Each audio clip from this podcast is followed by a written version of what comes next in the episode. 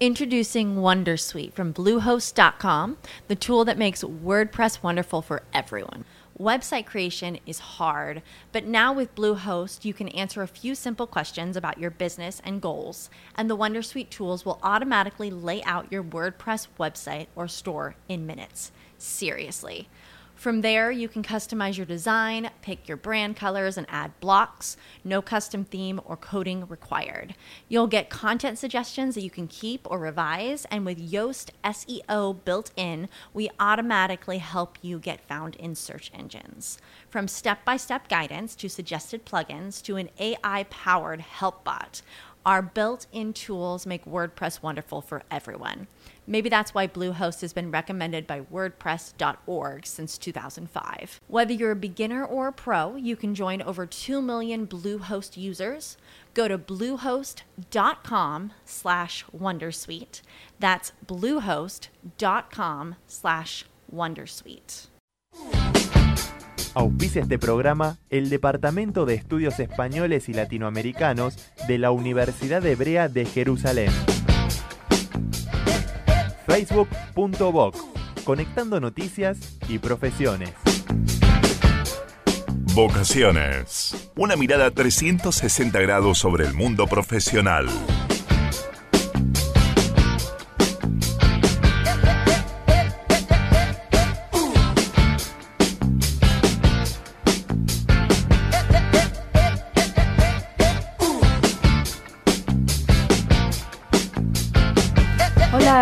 Va? ¿Cómo están ustedes? Muy bienvenidos a otra emisión de Vocaciones en Red.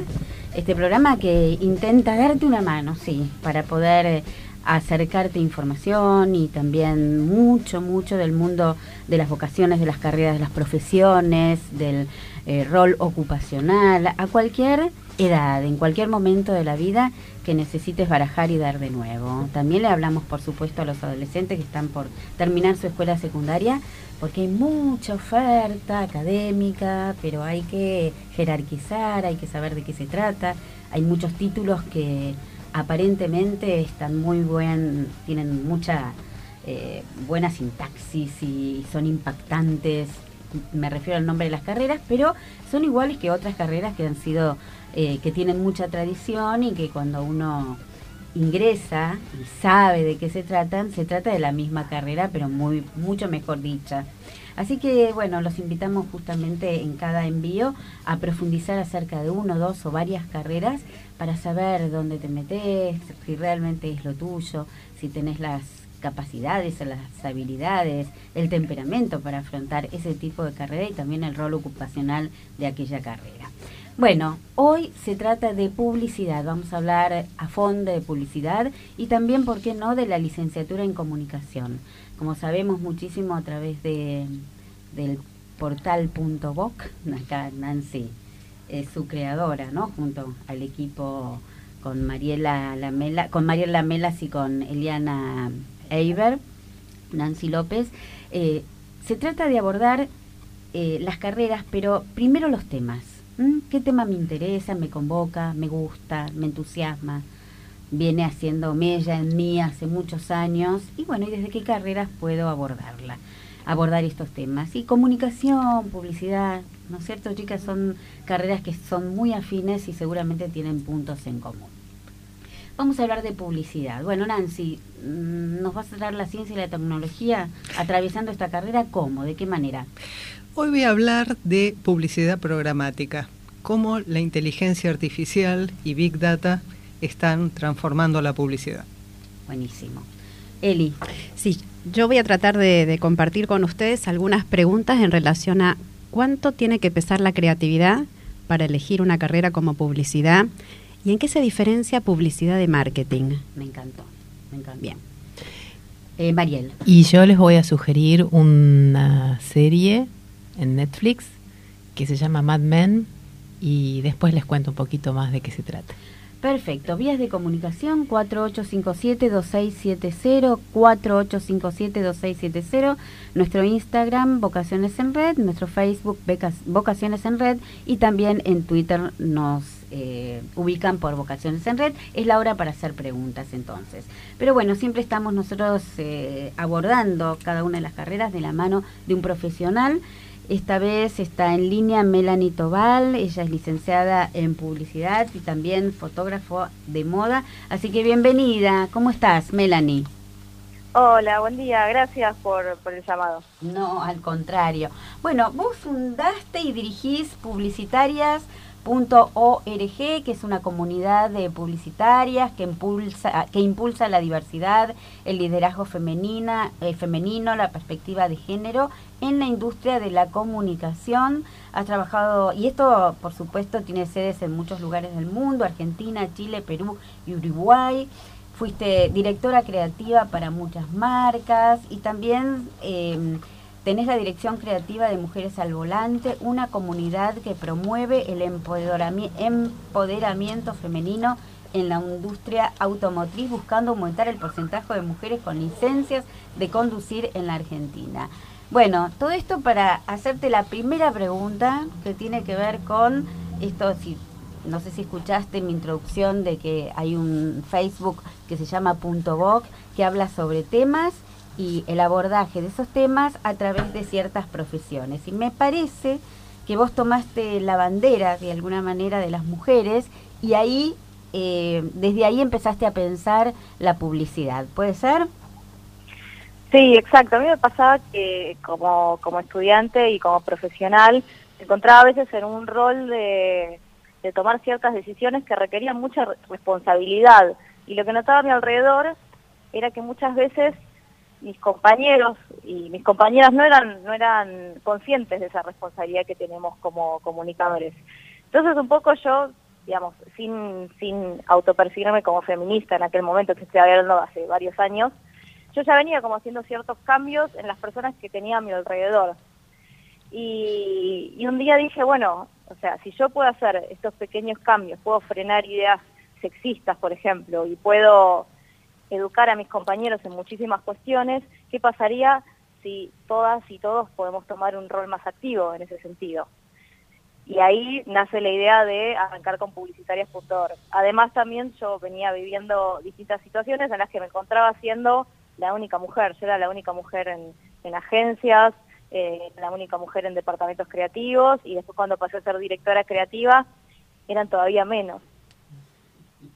¿Y cómo es este publicitarias.org? Contame, ya, ya entendemos desde dónde nació, desde qué necesidad partió, pero concretamente, ¿podrías describirlo? ¿A este portal? ¿Cómo nació? ¿Cómo nació? Ya entendimos, ¿no? Desde una ah, necesidad ah, personal. No, no, escuché bien. Sí. ¿En qué consiste? ¿En qué consiste? Sí, somos, bueno, como mencionaron anteriormente, una comunidad de mujeres que trabajamos en publicidad, marketing y comunicación, donde trabajamos sobre dos ejes principales. El primero es hacer que haya más diversidad en la industria, esto quiere decir también más mujeres en puestos de liderazgo. Hay muy pocas mujeres en puestos de liderazgo dentro de la publicidad y sobre todo en el área creativa, entonces tenemos distintas actividades eh, para mentorear a las mujeres, eh, para avanzar en sus carreras, superar distintas distintas cuestiones y poder llegar a puestos de liderazgo. Y después, por otro lado, eh, concientizamos sobre la perspectiva de género, fomentamos la perspectiva de género.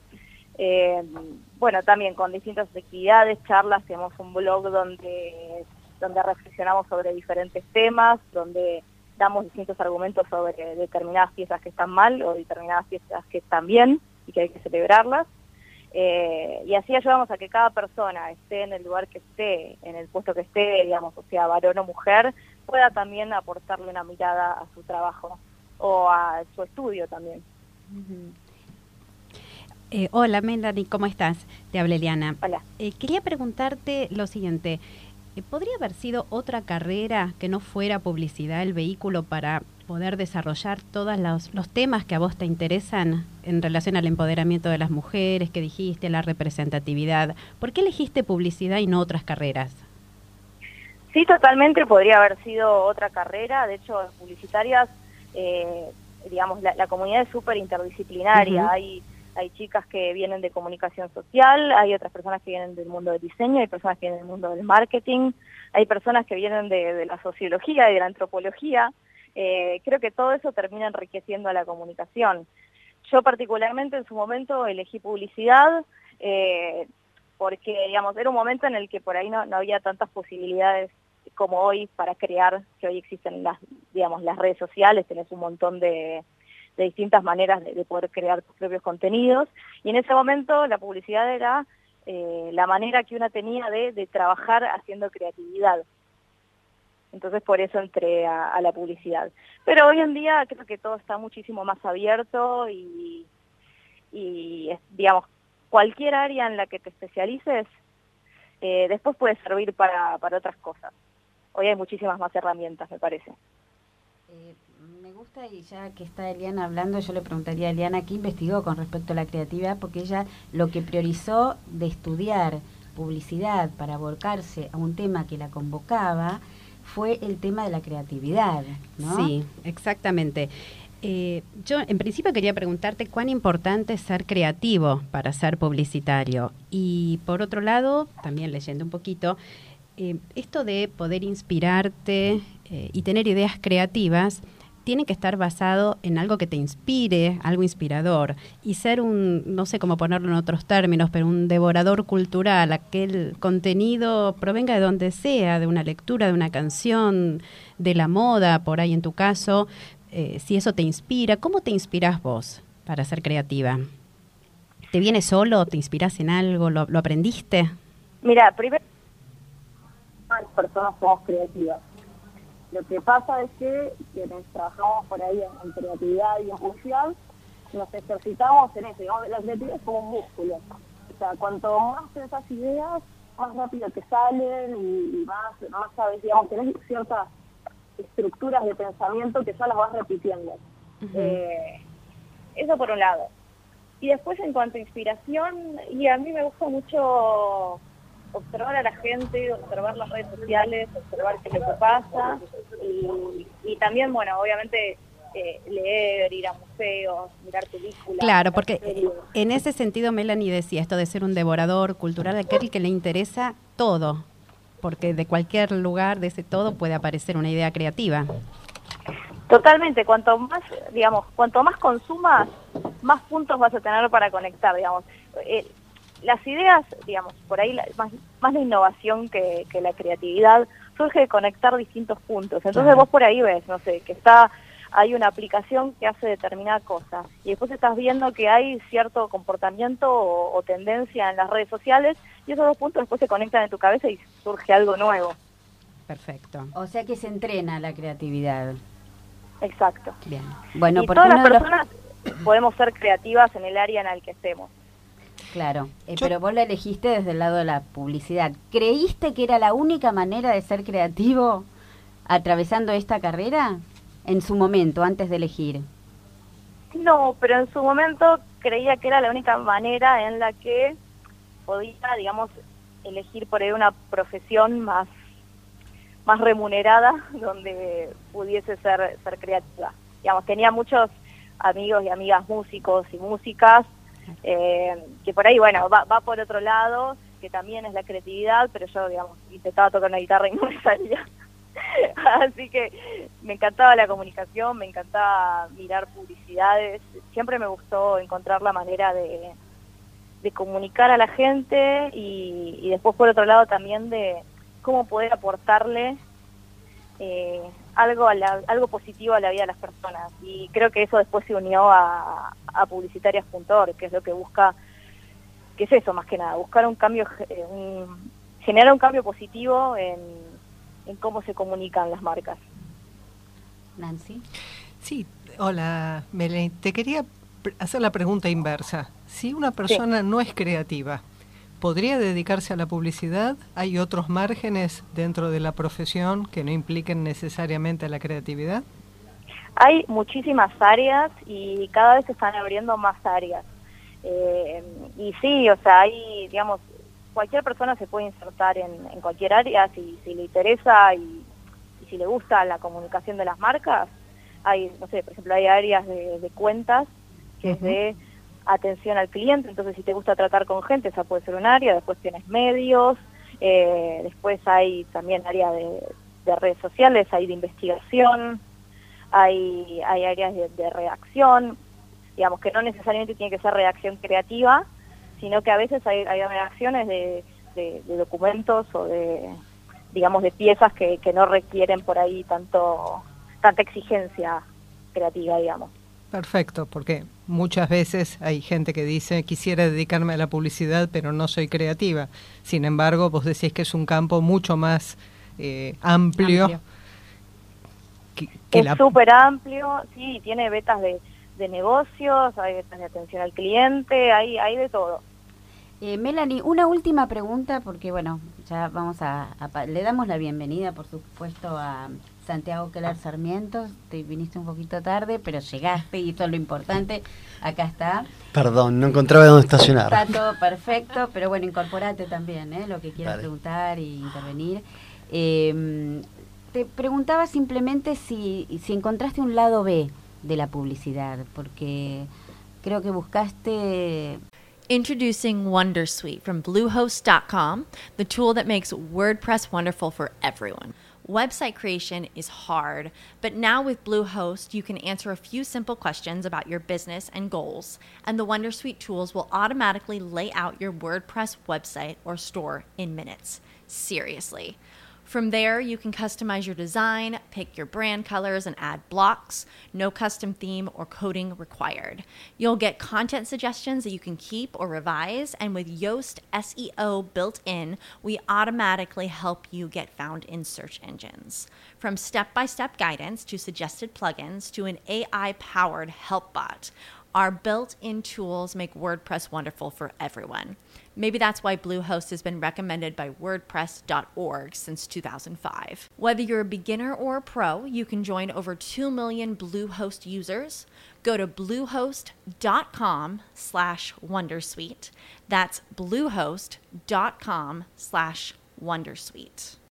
As humans, we're naturally driven by the search for better. But when it comes to hiring, the best way to search for a candidate isn't to search at all. Don't search, match with Indeed. When I was looking to hire someone, it was so slow and overwhelming. I wish I had used Indeed. If you need to hire, you need Indeed. Indeed is your matching and hiring platform with over 350 million global monthly visitors, according to Indeed data, and a matching engine that helps you find quality candidates fast. Ditch the busy work. Use Indeed for scheduling, screening, and messaging so you can connect with candidates faster. And Indeed doesn't just help you hire faster. 93% of employers agree Indeed delivers the highest quality matches compared to other job sites, according to a recent Indeed survey. And listeners of this show will get a $75 sponsored job credit to get your jobs more visibility at Indeed.com slash podcast. That's Indeed.com slash podcast. Terms and conditions apply.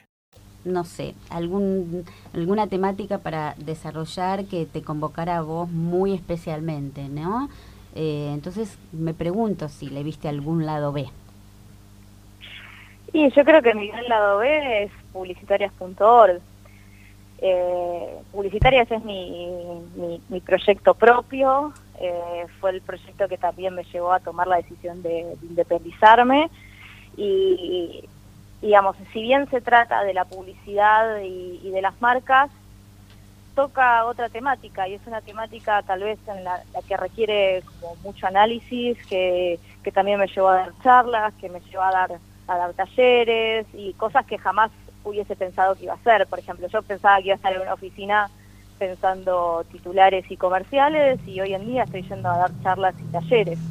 Entonces, digamos, se terminan abriendo muchos caminos y creo que eso también es importante para, para las personas saber es que no necesariamente tenés que estar toda tu vida haciendo lo mismo y lo que estudies te puede servir después para, para hacer otro tipo de cosas y para ir abriéndote caminos distintos, para ir encontrando el lado B, lado C, lado D.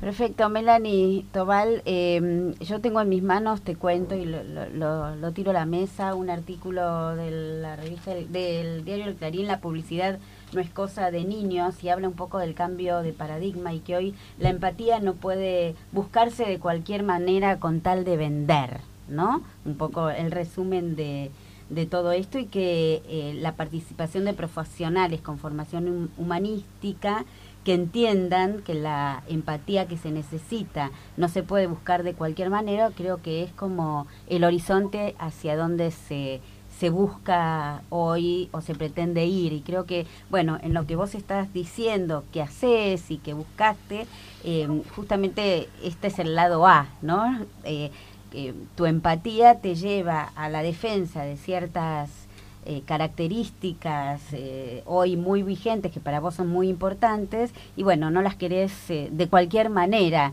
eh, abordar, sino de una forma mucho más empática y que les pueda servir a las personas. No solamente que les vendas esa información, sino que estas personas puedan encontrar a través de tu mensaje un poco más de, de seriedad, si queremos decirlo, ¿no? Desde ya te decimos que somos todas psicólogas, psicopedagogas, licenciadas en ciencias, y siempre nos hizo un poquito de ruido esto de la venta de la publicidad, eh, vender por vender y, y- y crear como demandas o necesidades eh, a partir de la publicidad. Por eso te, te- te estamos escuchando con mucha atención todo tu quehacer y ahora le vamos a dar acá eh, fuerte a, a nuestro invitado de hoy. Pero bueno, con esto nos despedimos. Bueno, hay mu- muchas, muchas y muchos psicólogos en la publicidad ahora también. Bueno, Qué ya me lo bueno. contestaste, Así que la perfecto. tiene su lugar dentro de las agencias. Bueno, muy bien, muchísimas gracias Melanie. Si te quieres eh, quedar escuchando el programa, sos bienvenida. ¿eh? Dale, gracias a ustedes. Muchas gracias. Muchísimas Chao, gracias. chao. Bueno, bueno. Vamos a escuchar un poco de música y ya lo introducimos a, a nuestro Santiago Keller Sarmiento.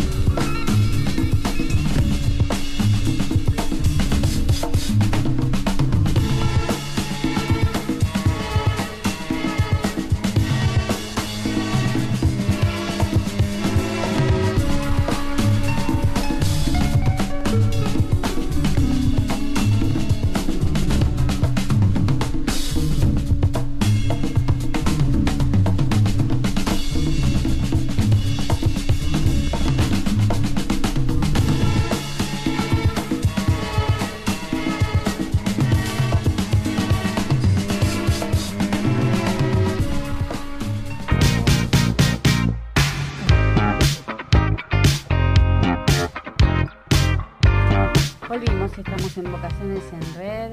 Eh, ¿Qué estábamos escuchando, Mariel? Por Eh, favor. un tema, el tema de apertura de Mad Men, eh, David Carbonara es el, el autor de, de este tema, es un jazzista muy conocido, bueno, el- nada, el tema está buenísimo, por eso este, pensamos en, en ponerlo y después, bueno, les contamos un poco de qué se trata. Brevemente, ¿de qué se Bueno, trata? En verdad es una serie, fue creada para televisión eh, por Matthew Weiner, el mismo director de Los Soprano, y eh, se estrenó en agosto del 2007. Ganó cuatro Emmys consecutivos al mejor drama y con siete temporadas y casi ocho años de emisión y 92 capítulos nos tuvo en jaque, totalmente seducidas, Los hemos visto todos. hipnotizadas, cautivadas durante todo este e- e- ese tiempo, digamos. Ahora en Netflix se puede ver todo junto.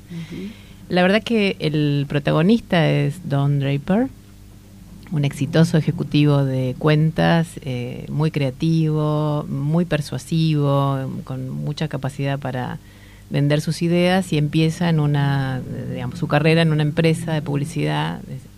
Sterling Cooper se llama, es pequeña y bueno, gracias a todo el marketing que va haciendo, esta empresa está en Manhattan. Este, la, empresa empieza a, subir, a posicionarse mucho mejor y eh, a, escalar, digamos, y a tener renombre.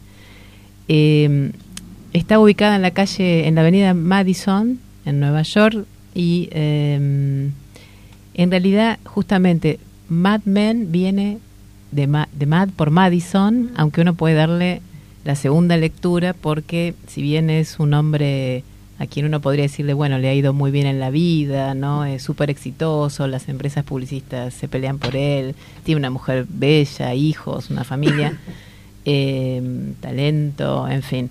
También tiene un perfil psicológico, el otro, el lado B, ya Más que oscurito.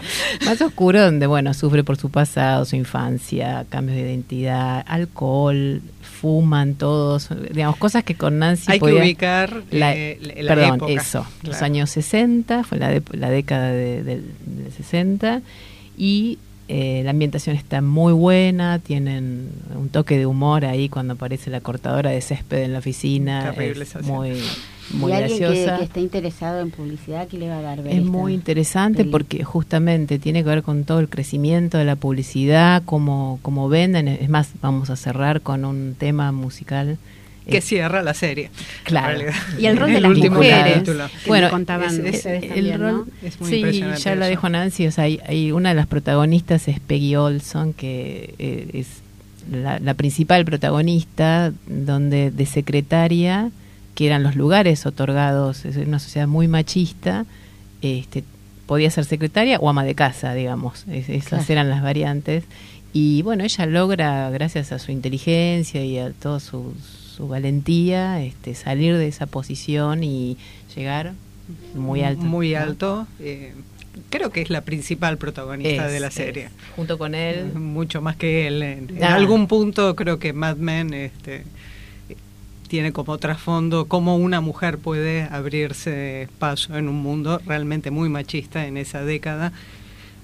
Se ven escenas muy impresionantes. Hoy realmente este, son muy chocantes verlas desde hoy. Sí. eh, cuestiones que eran cotidianas en esa época. Claro, muy- En el mundo de la de publicidad. Exactamente, exactamente. En una década de oro de la publicidad, porque ya está instalada la televisión y cómo eh, las agencias publicitarias trabajan en esos espacios. y donde se puede ver eh, las elecciones de Kennedy, Nixon, el- la llegada del hombre a la luna y todo eso lo vas viviendo como si Está el hubieras contexto histórico, Sí, totalmente. cómo va Mad Men, entonces. Mad Mad Men, Men, para sí. inspirarte, si estás en la búsqueda, si estás eh, hurgando a ver qué carrera te gusta seguir, quisiera seguir. A lo Y cómo empezó podés- todo. Y cómo empezó todo. eh, bueno, son inspiracionales. Decimos siempre que las series, bueno, no las tomen como, viste, el que quiere ser médico ve Doctor House y cree que tiene que ser así, que así es en realidad. Bueno, no es así, pero sí son inspiracionales. Así que vale la pena nutrirse para,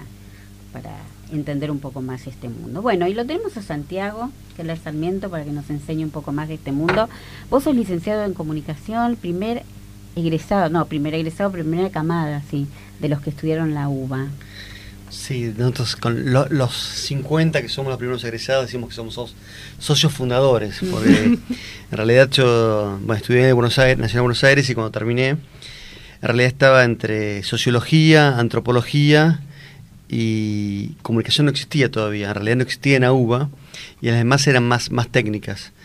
Eh, era terciarios, era periodismo. Estaba periodismo, estaba publicidad, estaba diseño, había algo de comercialización, ni siquiera era marketing, pero me interesaba más algo que atravesase fuertemente la cultura. De hecho, yo vengo de familia terapéutica. Eh, mi papá es psiquiatra, mi mamá fue presidenta de la Asociación Gestáltica, ah, eh, así que tengo una larga la tradición. Te quería algo que tuviese que ver claramente con lo, con lo cultural. Y en medio de mis vacaciones me entero que habían, habían abierto, se había aprobado el plan de estudios de comunicación y que empezaba en marzo, así que como yo había hecho el CBC en ese momento para eh, sociología y antropología, era prácticamente el mismo, así que arranqué el año en, en, en, comunicación. Lo que, la verdad, pasión, ¿eh? Bueno, me meto en algo nuevo, bueno, es importante. No, además algo... las fichas. Claramente, eh, te recién hablaban de Mad Men. Eh, es interesante porque lo que se ve en Mad Men es eh, la transformación de un momento histórico en el cual obviamente vemos montones de cosas de ese, momento, pero también es el surgimiento de la televisión. Porque en los primeros capítulos se ve que la televisión todavía no estaba. Y en realidad sí estaba el contenido, que tenían, empezaban con la soap opera, cómo metían, y después empieza a aparecer la publicidad. Al final un poco más como en los últimos años ya, como protagonista, que es de hecho cuando la mujer la segunda mujer se muda a Los Ángeles, ¿no? Eh, pero en, en, general es interesante porque va se ven las transformaciones culturales y cómo lo cultural, comunicacional y social influye en la sociedad. Exactamente. ¿no? De hecho, se ven ahí en algunos capítulos la, la cómo eh, no solamente como las empresas, sino también como el mundo político partidario, muchas veces apoyado por esas mismas empresas que las cuales hacen publicidad, aprovecha eh, utilizan, utilizan la comunicación y siempre como la comunicación tener las herramientas para manejar la comunicación, eh, para lograr conectar a la gente con los con, eh, con las marcas o, con las ideas que se intentan eh, imponer es clave para entender. Bueno, se entienden mucho los procesos electorales que se viven en determinado momento. No me acuerdo si está la guerra de Vietnam también en el medio, de, la, luna. La luna, que en realidad eh, más allá de eso, el contexto, si uno ponga, se le pone a ver histórica y culturalmente, en realidad fue un gran hecho de marketing a nivel mundial que definió la pelea que había en ese momento sobre cuál era el tipo de sociedad que avanzaba mejor hacia un hombre más moderno entre Estados Unidos y, la Unión Soviética. claro, ah, me ocurre preguntarte a esta altura, ¿no? Cuando alguien, eh, la verdad que es una de las carreras eh, que presenta muchas dudas, ¿no? como publicidad en sí misma y marketing no existen en la UBA, algunos se meten en comunicación para hacer eso. Vos cuando te metiste en comunicación, ¿tenías claro para qué ibas, eh, de qué ibas a trabajar o qué es lo que te iba a inspirar en la vida para después eh, convertirte en lo que te convertiste? O, o, alguien que quiere hacer publicidad pero quiere hacerla en la UBA. Introducing Wondersuite from Bluehost.com, the tool that makes WordPress wonderful for everyone. Website creation is hard, but now with Bluehost, you can answer a few simple questions about your business and goals, and the Wondersuite tools will automatically lay out your WordPress website or store in minutes. Seriously. From there, you can customize your design, pick your brand colors, and add blocks. No custom theme or coding required. You'll get content suggestions that you can keep or revise, and with Yoast SEO built in, we automatically help you get found in search engines. From step by step guidance to suggested plugins to an AI powered help bot, our built in tools make WordPress wonderful for everyone. Maybe that's why Bluehost has been recommended by WordPress.org since 2005. Whether you're a beginner or a pro, you can join over 2 million Bluehost users. Go to bluehost.com slash wondersuite. That's bluehost.com slash wondersuite. As humans, we're naturally driven by the search for better. But when it comes to hiring, the best way to search for a candidate isn't to search at all. Don't search, match with Indeed. When I was looking to hire someone, it was so slow and overwhelming. I wish I had used Indeed. If you need to hire, you need Indeed. Indeed is your matching and hiring platform with over 350 million global monthly visitors, according to Indeed data, and a matching engine that helps you find quality candidates fast. Ditch the busy work. Use Indeed for scheduling, screening, and messaging so you can connect with candidates faster. And Indeed doesn't just help you hire faster. 93% of employers agree Indeed delivers the highest quality matches compared to other job sites, according to a recent Indeed survey. And listeners of this show will get a $75 sponsored job credit to get your jobs more visibility at Indeed.com slash podcast. That's Indeed.com slash podcast. Terms and conditions apply. ¿Puede meterse en comunicación o el que quiera hacer marketing? Son un montón de preguntas. Y sí, claro. En principio yo no fui a estudiar publicidad. Como decía antes, a mí me interesaba la cultura. Yo siempre creí que la, que la cultura es un elemento clave para la transformación de las sociedades eh, y de hecho en nuestros países, yo viajé mucho por América Latina, que después tiene que ver un poco con, con lo que fue creando, ¿no? Y siempre me, me, me ponía loco viajar y ver. Yo soy fanático de leer los diarios, revistas, de hecho, como periodista escribí, he escrito para medios en todas partes del mundo. Eh, me pasaba que agarraba revista, me ponía, me acuerdo una, una situación en, en, en Chile, agarraba haciendo una revista típica y la, la ola chilena, no sé qué. Y vos veías las publicidades, miraba a la gente. Veías la publicidad, miraba a la gente. Digamos, estabas en dos mundos totalmente distintos. La publicidad no reflejaba en nada a la gente que vivía en esa, en esa sociedad había un gap muchísimo. Claro, era aspiracional, pero también el modelo que estaba era siempre tratar de copiar, imitar y parecerse a los X, al modelo predominante en ese momento. Y a mí eso decía que es una locura, digamos, con la creatividad que hay en nuestros países. Si uno atraviesa América Latina, Argentina, desde la música, el arte, la pintura, el cine, el teatro, el muralismo mexicano, la comida, etcétera, etcétera. Hay un nivel de riqueza eh, que tenemos en nuestros países que no se veía reflejada en la comunicación, en el marketing y sobre todo eh, en cómo nos veíamos a nosotros y la autoestima. Eh, entonces siempre me interesó trabajar desde lo cultural en cómo ayudar a construir, a vernos a nosotros mismos, a nuestros propios ojos y ayudar a, construir autoestima a partir de vernos a nosotros desde nosotros, de nuestros contextos y realidades, y no desde la mirada que nos dan otros o nosotros, y que nos intentan convencer de que tenemos que seguir un determinado camino. Vos, eh, digamos, viste que faltaba una mirada creativa lati típicamente latinoamericana, ¿no? Como sí, que estaba extrapolada. Más de la creatividad de todo en general, Sí. ¿no? Entonces ahí se fue que su- estudié comunicación, que en realidad en ese momento la idea estaba pensada como una... un- la carrera de ciencias de la comunicación originalmente estaba pensada como una herramienta para ayudar a tratar de diseñar políticas culturales desde, la desde el Estado o, o desde la sociedad civil eh, para, digamos, tratar de hacer transformaciones eh, culturales y sociales.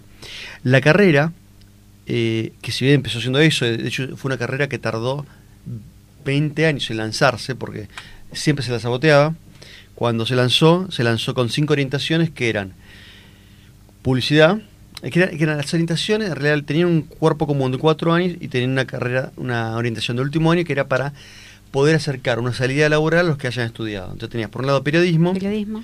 por otro lado publicidad, por otro lado planificación estratégica de la comunicación, comunicación eh, y educación, que estaba pensado en todo lo que iba a ser en el futuro, la, la educación a distancia y todo eso.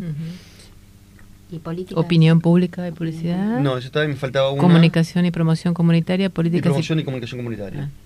Eh, Eran, eran las cinco orientaciones. Eh, en esos primeros años entraba gente que había gente que quería ser modelo y entraba a la comunicación, había gente que quería hacer periodismo. Por eso digo. Igual es una carrera que eh, tiene una formación, la sigue teniendo, yo hace mucho que no, no estoy conectado, pero sigue teniendo una formación cultural eh, muy fuerte, donde tenés una visión antropológica, histórica, creativa, que una vez, una vez habiendo adquirido toda esa formación estructural, lo técnico es lo más simple. Claro. Lo técnico es cuestión de práctica. Sí. Entonces, puede ser técnica periodística, técnica publicitaria, técnica de lo que quieras, pero tenés un background bastante grande para entender, comprender y implementar determinadas cosas. Yo en mi caso particular, eh, seguí la orientación me en opinión pública y publicidad eh, por tema de salida laboral y simultáneamente, y simultáneamente hice la de periodismo. Y mis primeros trabajos, en realidad yo empecé trabajando en marketing. Claro. Y mi segundo trabajo, simultánea- simultáneamente el de marketing, fue periodista. Eh, lo de publicidad se fue incorporado en tercer No, lugar, pero está todo cruzado. agregarte algo este que me alegro saberlo también porque no lo tenía yo tampoco muy claro. Preguntando en el entorno, bueno, acerca de algunas representaciones sociales y estos mitos y prejuicios que circulan en relación a la publicidad, he escuchado hablar mucho sobre la liviandad de esta carrera, ¿no? como una cosa por ahí más práctica, más sencilla, no, no muy teórica, y escuchándote hablar acerca de la importancia de lo cultural y el peso que tiene como pilares en la formación de un, bueno, un comunicador social en tu caso, eh, encuentro mucha satisfacción. Si no es algo tan técnico como yo Pero pensé. no de comunicación social, no, no estás diciendo... De publicidad, ah, de publicidad. Estamos hablando de ciencias de la comunicación, Claro. la carrera que estamos hablando. ¿eh? Perfecto, sí, sí, sí. sí, Ciencias sí. de la comunicación Pero- de la UBA. Correcto, pero es una manera de llegar a publicidad. Eso es tantas maneras. sí, sí. Es una de las maneras. De hecho, lo que te contaba Melina recién, ¿no? Sí, Melina. Hoy el mundo de Mad Men es una, es una fotografía vieja de lo que Ah, pasaba hace 40, 50 años. Sí. Y lo que se ve también es que no había formación técnica, sino que venían pintores, escritores, periodistas, gen- gente de otras ramas, por no había... No, no existía una carrera No de base para nada de eso.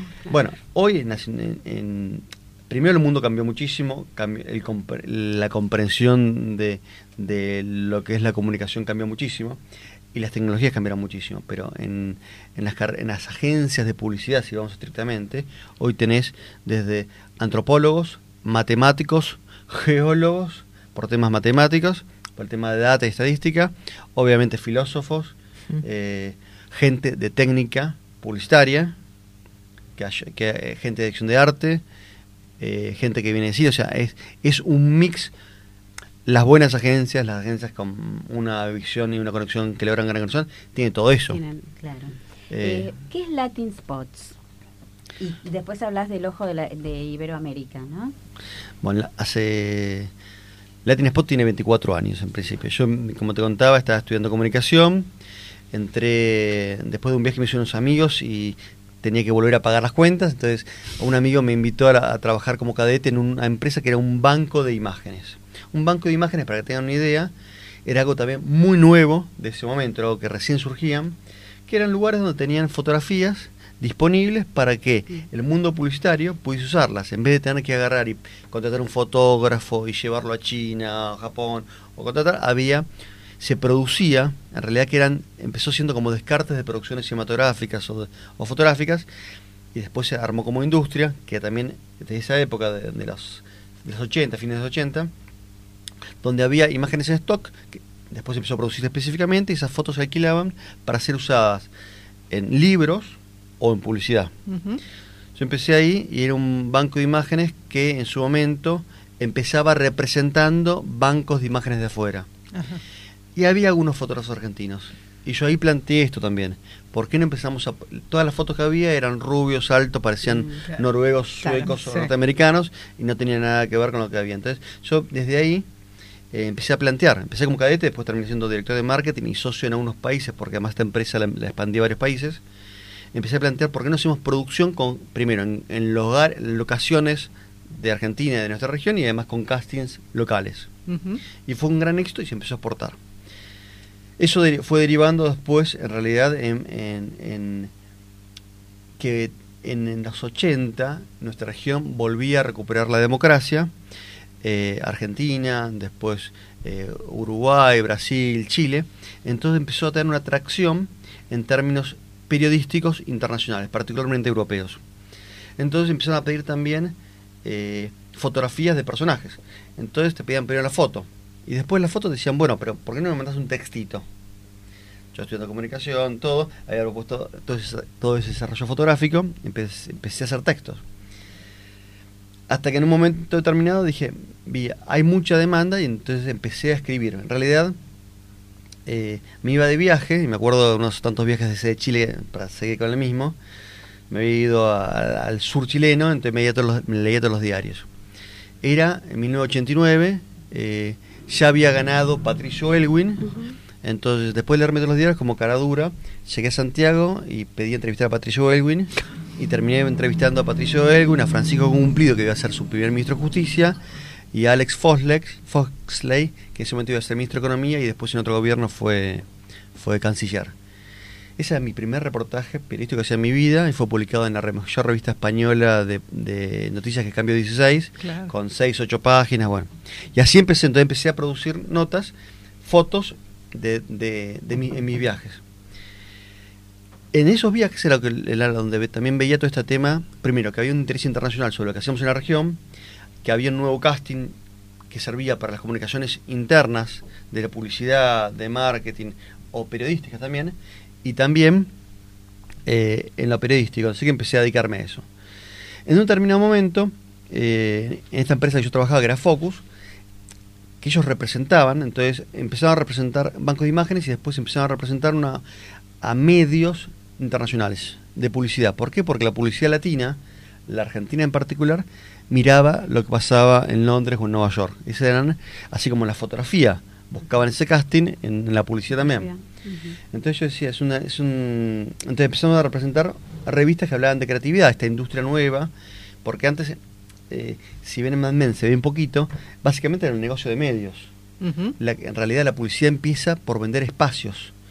El, Exacto. el- valor de la idea nunca se cobraba. En realidad fue un aporte que se daba gratis por vender el espacio de medio, que es uno de los grandes problemas de la industria publicitaria actual. Eh, entonces se empezaba a, a- a consumir un poco más de medios para, para capacitarse. Entonces había un inglés, que bueno, yo estuve en Londres e intenté con ellos decirles, bueno, ok, nosotros distribuimos, comercializamos este producto de ustedes, pero ¿por qué no entramos a meter lo que se está empezando a hacer en la publicidad argentina, latina? Y me dijeron que sí, eh, viste, antes sí, pero, Ni. pero no. Después yo entendí, años más tarde entendí, que en realidad, bueno, no mucho más tarde, entendí que ese medio también era una herramienta política, industrial y comercial de la industria británica y del Commonwealth mundial audiovisual. Entonces su función era, al margen de, de que inspiraba, era promocionar a esas empresas para que después vos vayas y le compres en cualquier país del mundo sus servicios.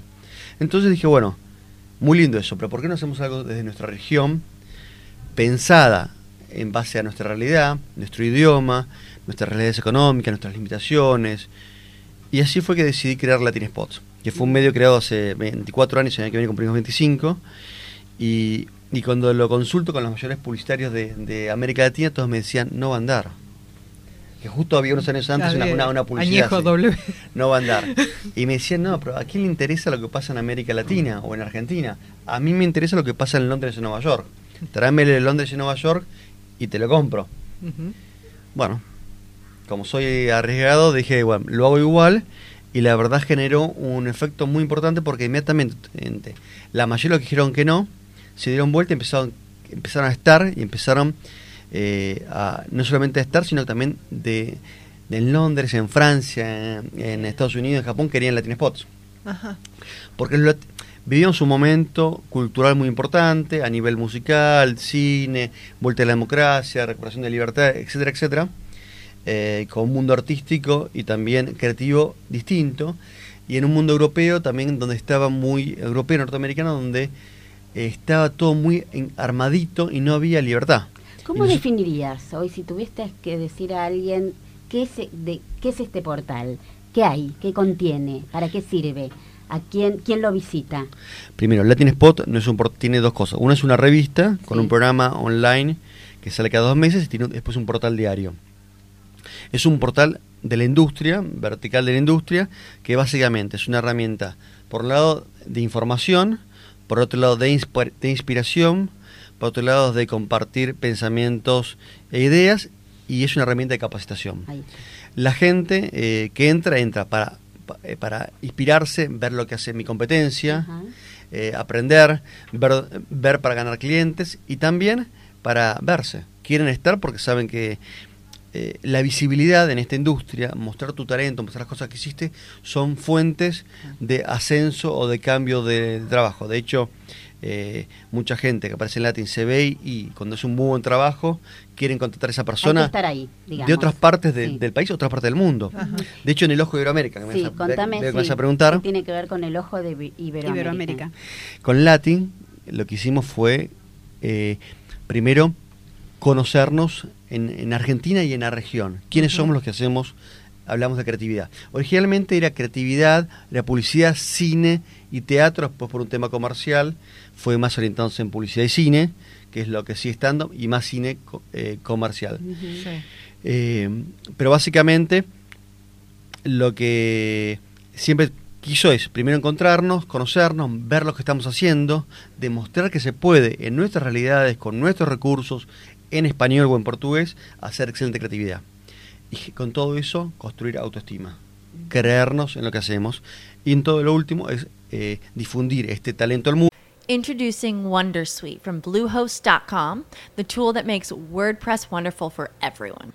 Website creation is hard, but now with Bluehost, you can answer a few simple questions about your business and goals, and the Wondersuite tools will automatically lay out your WordPress website or store in minutes. Seriously.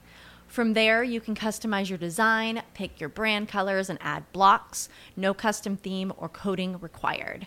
You'll get content suggestions that you can keep or revise, and with Yoast SEO built in, we automatically help you get found in search engines. From step by step guidance to suggested plugins to an AI powered help bot, our built in tools make WordPress wonderful for everyone. Maybe that's why Bluehost has been recommended by WordPress.org since 2005. Whether you're a beginner or a pro, you can join over 2 million Bluehost users. Go to bluehost.com slash wondersuite. That's bluehost.com slash wondersuite. Mundo y tratar de aportar a una diversidad cultural en un mundo que cada vez será más homogéneo. Está bien posicionado el talento argentino a nivel mundial, ¿verdad? Sí, sí, bueno, el Latin fue, un- fue premios. un rol, eh, tuvo un rol muy importante. Esto te decía, se distribuía, se distribuía en todo el mundo. Tanto el cine como, como la creatividad, inclusive las profesiones de marketing eh, de Argentina y de América Latina tienen muy buen prestigio. Y en ese sentido, el Ojo de Iberoamérica fue un paso adicional que cuando festejamos los cuatro primeros años del Latin, decimos, bueno, logramos que la gente se conozca, estimula- estimular a mejorar, capacitarlos, inspirarlos, pero falta el encuentro, el encuentro físico. Claro. Porque hablaba a través de una revista o de un site. Y el encuentro físico y además la función de reconocer a quienes en toda Iberoamérica, pero también en cada uno de sus países, más se habían esforzado y mejor lo habían hecho. Porque el estímulo también genera competencia y genera eh, incentivo a la- al perfeccionamiento. Y así fue que creamos originalmente el Premio Ojo de Iberoamérica, que simplemente era un premio. Lo que nos pasó, que desde el primer número, en el 98, venía tanta gente y tan talentosa. Por ejemplo, hicimos un lugar que lo habíamos contratado de 8 a 12. A las 6 de la mañana nos echaron, porque los tipos, no se- los- las personas no se querían ir. Eh, entonces dijimos, bueno, acá hay algo que la gente quiere compartir, quiere compartir experiencias, compartir éxitos, compartir fracasos, compartir problemas, compartir problemáticas eh, de estas industrias en transformación. De hecho, en el- desde el primer ojo se generan un montón de negocios de correalización de largometrajes, series, publicidad y servicios de producción. Yo te iba a decir, porque también hay muchos vasos comunicantes entre la industria del cine y la industria publicitaria, digamos. Eh, En América Importantes Latina- directores de América cine Latina- empezaron en la publicidad. Vos para el cine necesitas mucho, mucha plata. Nuestra región en general no tiene, no tiene mucho apoyo al cine. Entonces, muchos directores lo que hacen son en la publicidad, es su capacitación, su experimentación y después Lucho Bender, no si lo conocen. Sí, sí. Campanella ha hecho cine. Ujú. Eh, Nueve Reinas, Fabián Bielisky, bueno, ganó un Gran Prix en el Ojo de Iberoamérica. Eh, entonces, a veces hacían un rato una cosa y otra, una cosa y la otra, se capacitaban, formaban, experimentaban y además juntaban recursos para poder después bancar Poder hacer cine. Sí, Subiela, todos ellos han hecho, han hecho cine. Bueno, y en el Ojo de Iberoamérica, entonces a partir de, de, de estos reconocimientos y de esta, tanta gente de todo Iberoamérica y después de todo el mundo, se crean tantos espacios de encuentro que lo dijimos, bueno, creamos, creemos espacios de más capacitación y formalicemos este espacio de capacitación a través de los diálogos individuales, creando las conferencias. Eh, entonces tenemos tres días de conferencias internacionales de múltiples miradas, donde siempre tenemos gente de Iberoamérica, gente de Argentina y gente eh, de otras partes del mundo, de distintas especialidades. Por ejemplo, este año viene Alex de la Iglesia, el lector Ajá. de cine español. Sí. Eh, o viene un hombre de marketing como Fernando Machado, que es, el, es un brasileño que está transformando la publicidad mundial de, de Burger King. O, ¿A eh, quién invitas? Por ejemplo, te están escuchando, mira, acá entró una pregunta Lari. ¿Qué consejo le darías a alguien que se quiere meter a trabajar en el mundo publicitario? ¿Le dirías que vaya al ojo de, Iberoamérica? Gente que todavía no sabe, que todavía no se metió, es inspiracional. Sí, el, el Ojo de Iberoamérica es un lugar motivacional, inspiracional sin duda y de capacitación. Es un nivel muy alto. Eh, hay que aclararlo. Pero sí, hay bien, tenemos un porcentaje de hasta un 20% de estudiantes que pueden venir eh, y sirve, sirve, a muchísima gente. Es más, mucha gente que ha venido el ojo, que tenía otras carreras, ha reorientado su carrera después de lo que ha vivido en el ojo. ¿no? Porque la industria creativa ¿Y es se una ha industria- ido a dónde, por ejemplo? ¿A, qué, ¿A la licenciatura en publicidad, a la de comunicación? ¿A dónde se ha ido? ¿A dónde est- a estudiar?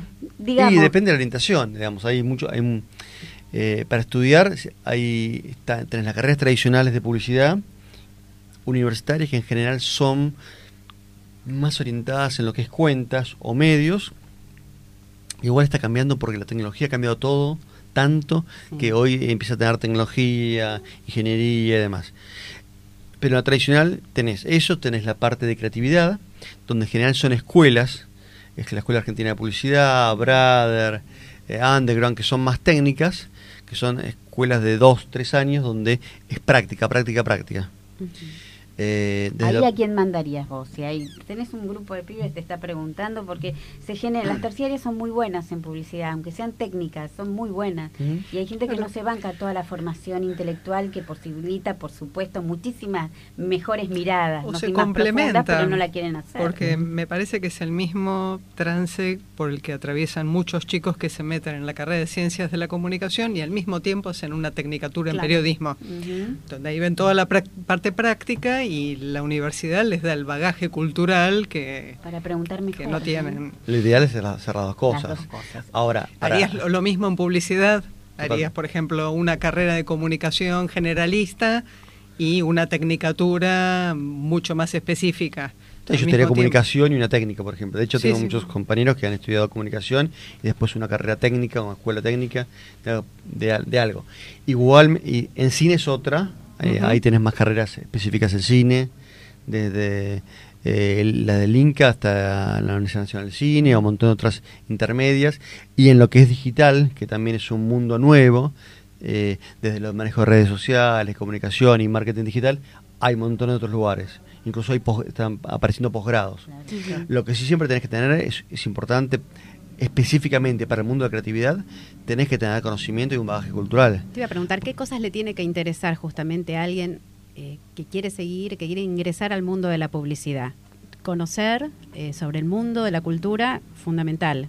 Transmitir, comunicar, dijiste varias cuestiones. ¿Y qué- A ver, eh, digamos, ¿qué, usted, vos en un rato, hacia el principio habías dicho, ¿qué pasa cuando uno no es creativo? En realidad todos somos creativos.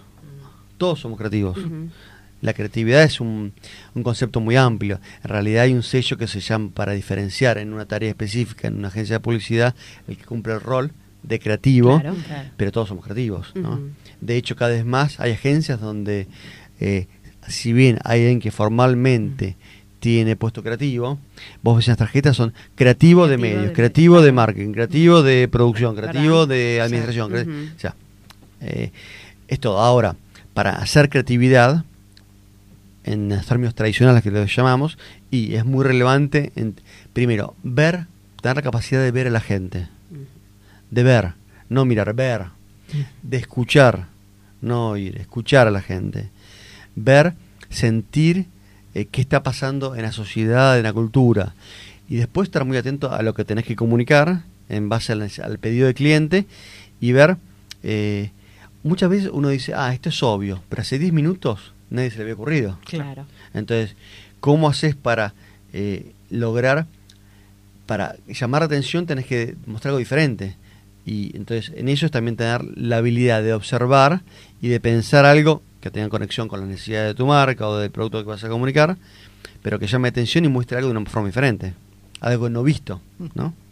Entonces tiene que ser un gran observador de lo cotidiano y tener una capacidad de conectar dos puntos que a lo mejor no, no Los aparecen naturalmente conectados. Los históricos grandes creativos no habían estudiado publicidad porque existía. Claro, Claro. claro. ¿Eh? Eh, le pregunté a Melina también cuál era el lado B de la publicidad, ¿no? Eh, ¿Qué me podés contestar? El lado B, digamos, esto que se habla mucho de la manipulación, de crear necesidades ficticias, que le estás eh, dando un mensaje eh, que no es un mensaje verdadero, sino es para que vende, para que se compre. ¿Qué, qué le decís a una persona que, que tiene esto, ¿no? que está pensando en estas cosas. Originalmente la publicidad era dar publicidad, dar a conocer algo, o sea, una, una- tenía una tarea informativa. Después se fue sofisticando y en determinados momentos de la industria eh, se ve bastante bien en Mad Men. En realidad se decía cualquier cosa, ¿no? Lo que ha pasado en los últimos tiempos es que las posibilidades que ha abierto Internet, la participación de los ciudadanos que se han vuelto emisores y la posibilidad de cada uno, eh, por lo menos por ahora, ¿no? Porque hay determinadas restricciones que a veces hay más, que se empieza a perder esa libertad también, pero en principio de cualquier consumidor puede decir, mira, eh, me dijeron que estos auriculares se escucha buenísimo y los compré y la marca XX no anda nada. Eh, los medios eh, in- interactivos, las redes sociales te permiten una difusión impresionante en el cual las marcas empiezan a tener el desafío y la necesidad de empezar a ser coherentes entre lo que dicen y lo que hacen a través de sus productos, que no siempre pasa, pero esta eh, presión es cada día más fuerte. Qué bien. ¿Cómo es la tecnología atravesando esta carrera? Bueno. Existe algo. Voy a tomar una si habla Santiago. Eh, existe algo que se llama la publicidad programática en este momento. Santiago hablaba recién de la publicidad como lo que compraba espacios. Bueno, en la publicidad programática lo que se trata es de comprar audiencias. Acá tiene mucho que ver la inteligencia artificial, Big Data, y acá se vincula una marca con un consumidor adecuado.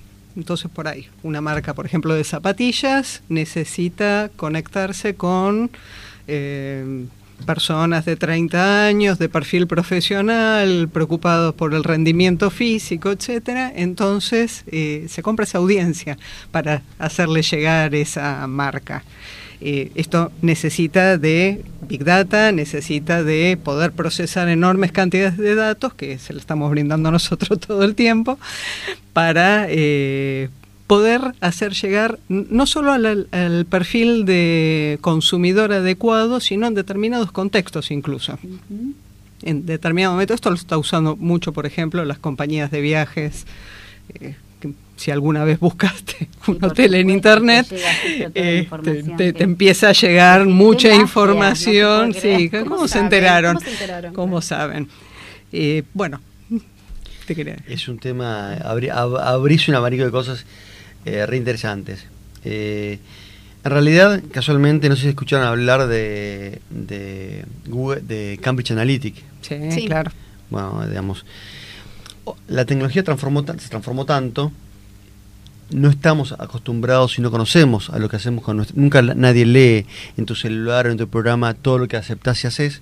Y la verdad, volviendo a tu pregunta anterior, eh, hay gente o hay empresas que, digamos, no les importa un poco el tema este de la coherencia que decía antes, sino les interesa manipular, ya sea para vender productos o para vender políticamente o para crear determinados consensos socioculturales. Ujú. Eso fue lo que pasó particularmente con, con una empresa británica eh, que se llama Cambridge Analytic, que recopiló de Facebook, de Facebook y de otras gentes con un no control o una aceptación tácita de, de de empresas para que toda esa data fuese tomada. Entonces, te tomaban, eh, primero, por geolocalización dónde estás, segundo, esa información ve tus opiniones, tus círculos, tus likes, tus no likes, y que esa información la, la linkeás eh, en determinadas partes del mundo, con, por ejemplo, acá si querés, con los datos del ANSES o de, de la FIP, o datos de dónde votás, eh, se pueden hacer destrozos porque podés empezar a, usarla manipuladamente. eh, con, digamos, lo que tiene este- este, eh, las, los nuevos medios, esto Facebook, vos antes cuando comprabas un diario elegías comprarlo o no, bueno, te iba a salvar, lo tenía, o te, te saturaban por televisión. Pero ahora vos empezás a con- lo que pasó a pasar es que vos confías con tu círculo íntimo. Claro. Entonces alguien te dice y confías algo en eso. Bueno, lo que empezó a armarse y manipularse estos lugares que te pueden eh, ir creando de a poquito tendencias para que todo, vos, y además te van haciendo que vos veas siempre lo que a vos te gusta, entonces te van cerrando cada vez. Exacto. En mayo pasado la Unión Europea creó una nueva ley que obliga a que empezó, a- empezó a obligar a, a- a- a dar más información de esto porque la verdad está, está convirtiéndose en un problema de verdad o mentira y está aten- tanto con, no solamente con los medios y la comunicación de las marcas, sino con la democracia y lo que se construye como De verdad. hecho, se han ganado las elecciones en Estados Unidos con este tipo de. Inglaterra, de con el Brexit, Argentina Da para eh, otro y programa, Brasil. pero son y más par de más. 2.59. Bueno. Simplemente decirles que la gente que quiere entrar al, al Ojo de Iberoamérica, este Festival Internacional 21. Festival. Será la 21 edición que va a ser el 31 de octubre, 1 y 2 de noviembre en Buenos Aires, en Palermo, en la rural. El sitio es la- elojoiberoamerica.com y es una herramienta eh, de inspiración, capacitación y motivación y que tiene un problema. A los que vengan van a querer venir siempre. Vamos a ir. Bueno, Nos vamos con la gracias. música. Sí, nos vamos con una música especial, ¿eh? La música El final de Mad Men. El final. Bueno, próximo programa, arquitectura, ¿eh? Miércoles 2 de la tarde nos encontramos. Gracias, gracias a todos. Muchas Muchísimas gracias. gracias. Les dejo una por si quieren. Sí. Claro.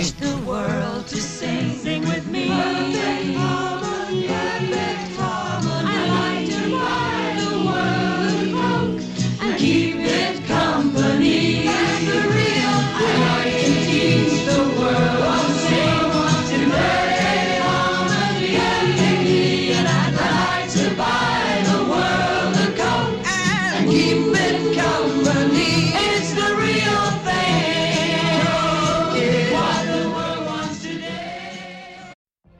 What if you could have a career where the opportunities are as vast as our nation? Where it's not about mission statements, but a shared mission?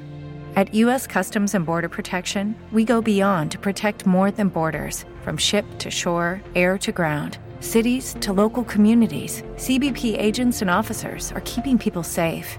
Join U.S. Customs and Border Protection and go beyond for something far greater than yourself. Learn more at cbp.gov/careers.